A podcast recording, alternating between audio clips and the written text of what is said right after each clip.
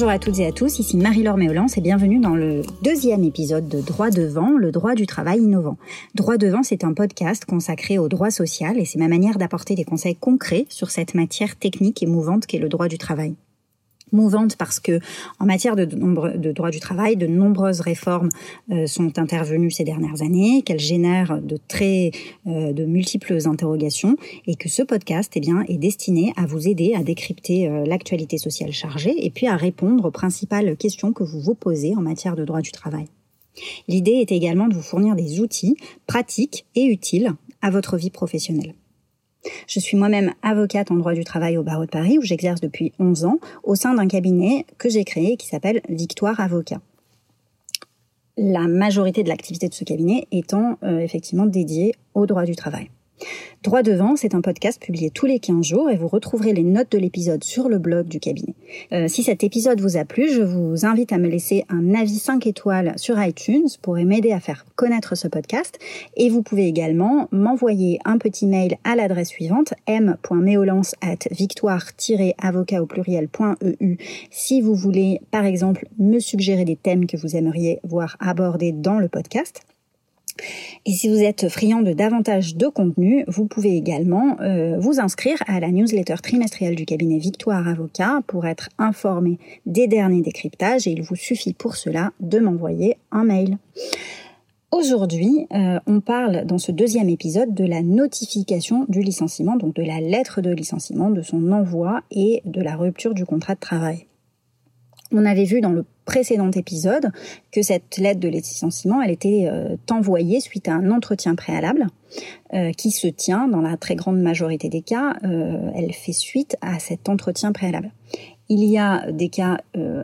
plus, plus, plus rares où, lorsqu'il s'agit de licenciement économique collectif, l'employeur n'a pas à se, livrer, enfin à procéder à la, la procédure de l'entretien préalable, mais dans la grande majorité des cas, lorsque la rupture du contrat de travail est sur le point d'intervenir, le salarié est d'abord convoqué à un entretien préalable au licenciement. Donc là, on a passé cette étape dont on a parlé dans le dernier épisode et aujourd'hui, on parle de la notification de la rupture. Alors d'abord, l'entretien préalable s'est tenu, c'est ce qu'on a vu la semaine dernière. Euh, il existe maintenant un délai, un délai incompressible de deux jours ouvrables, euh, durant lequel l'employeur doit réfléchir à sa décision et ne peut euh, procéder à la rupture du contrat de travail dans ces deux jours ouvrables. On considère en effet qu'il s'agit d'un délai qui euh, va permettre à l'employeur de, creuser euh, sa réflexion, euh, d'essayer de prendre en considération les arguments qui ont pu être avancés par le salarié et de réfléchir à la possibilité ou pas de revenir en arrière. Donc, aucun licenciement ne peut intervenir dans ces deux jours ouvrables incompressibles qui suivent l'entretien préalable. Néanmoins, si malgré tout, eh bien, les explications que le salarié a fournies n'ont pas suffi à euh, ce que l'employeur opère un rétropédalage, ou si euh, le salarié n'a pas souhaité se rendre à l'entretien préalable et que l'employeur a du coup euh, persisté dans sa décision de rompre le contrat, on en est là. la lettre est maintenant sur le point de vous être notifié. Alors, première question, est-ce que euh, l'employeur qui va me demander de signer une remise en main propre de cette lettre de licenciement est, euh, est fondé à le faire? Est-ce que j'ai l'obligation de recevoir ce courrier en main propre et d'accepter de signer une remise en main propre contre des charges non, vous n'avez pas l'obligation euh, de recevoir cette convocation, cette, cette lettre de licenciement en main propre. Vous pouvez refuser de la recevoir en main propre. Dans la grande majorité des cas, euh, d'ailleurs, l'employeur adresse le courrier de licenciement par courrier recommandé. C'est comme ça que la procédure se déroule dans la grande majorité des cas. Quel est le signataire de la lettre de licenciement C'est-à-dire, est-ce qu'il peut y avoir une irrégularité sur la signature et sur le pouvoir du signataire? Oui, il peut y en avoir une parce qu'il faut vérifier que la personne qui signe la lettre de licenciement a la possibilité, a le pouvoir de le faire. Donc elle peut pas évidemment être signée par n'importe qui. Par exemple, l'expert comptable de la société ne peut pas vous notifier la rupture de votre contrat de travail euh, parce qu'à défaut, eh bien, on considère que le licenciement est sans cause réelle et sérieuse, c'est-à-dire que euh, il donne lieu à l'attribution de dommages et intérêts, donc qui seront appréciés en fonction de votre ancienneté, mais la procédure euh, n'est pas n'est pas, enfin le licenciement n'est pas fondé si la lettre est signée par une personne qui est entière à l'entreprise ou qui n'a pas la possibilité possibilité de le faire. En revanche, effectivement, on voit souvent des lettres qui sont signées par des DRH, par euh, un directeur des affaires sociales, euh, par un président de société. Évidemment, euh, dans ces cas-là, le pouvoir de, signature a été est régulièrement exercé et donc le signataire est légitime à, à poser sa signature en bas de la lettre de licenciement. Donc il faut évidemment vérifier l'identité du signataire.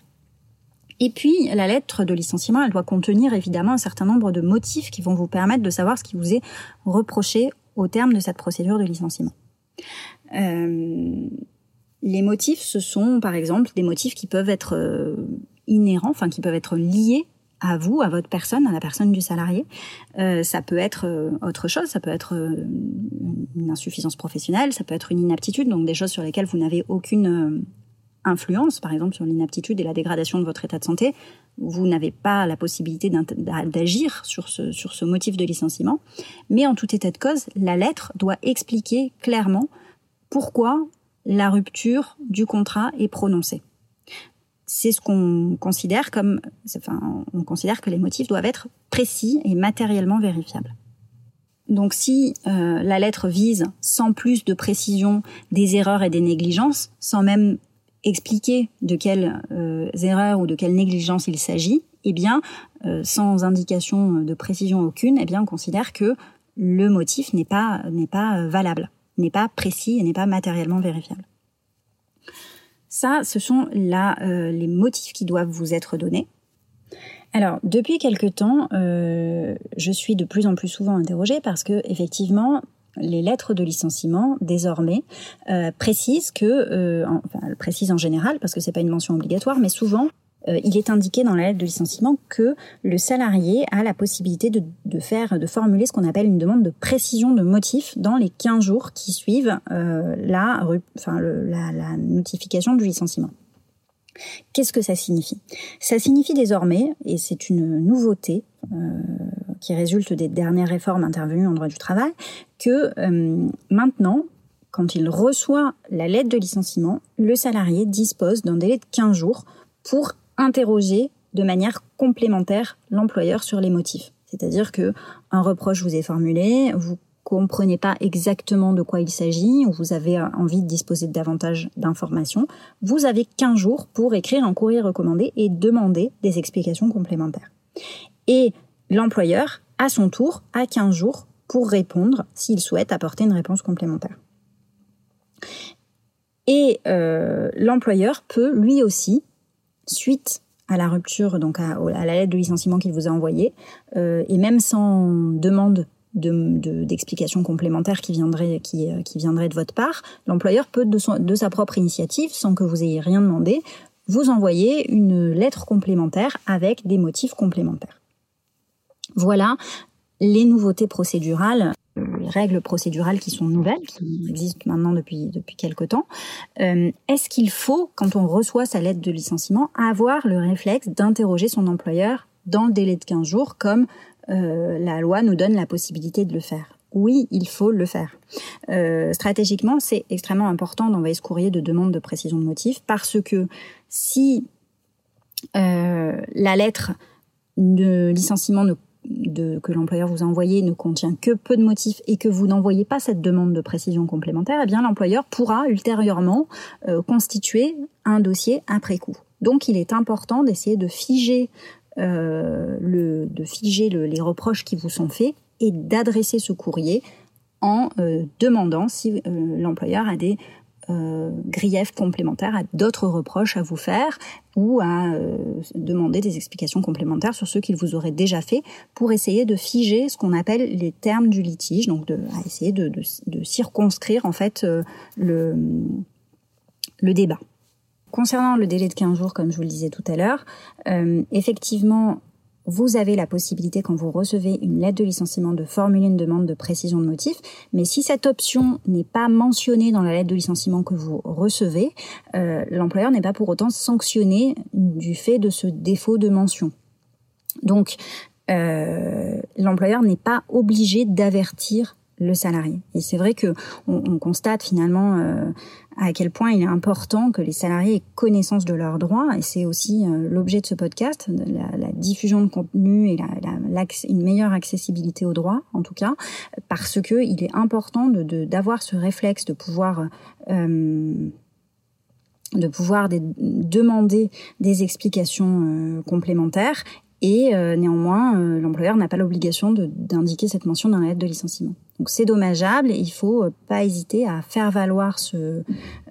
cette demande d'explication complémentaire, à la formuler auprès de l'employeur de manière incontestable dans un courrier recommandé avec accusé de réception, ce qui va vous permettre, comme je vous le disais tout à l'heure, de, de, figer le débat et de ne pas ensuite voir d'autres reproches qui seraient formulés ultérieurement parce que vous n'avez pas activé cette option.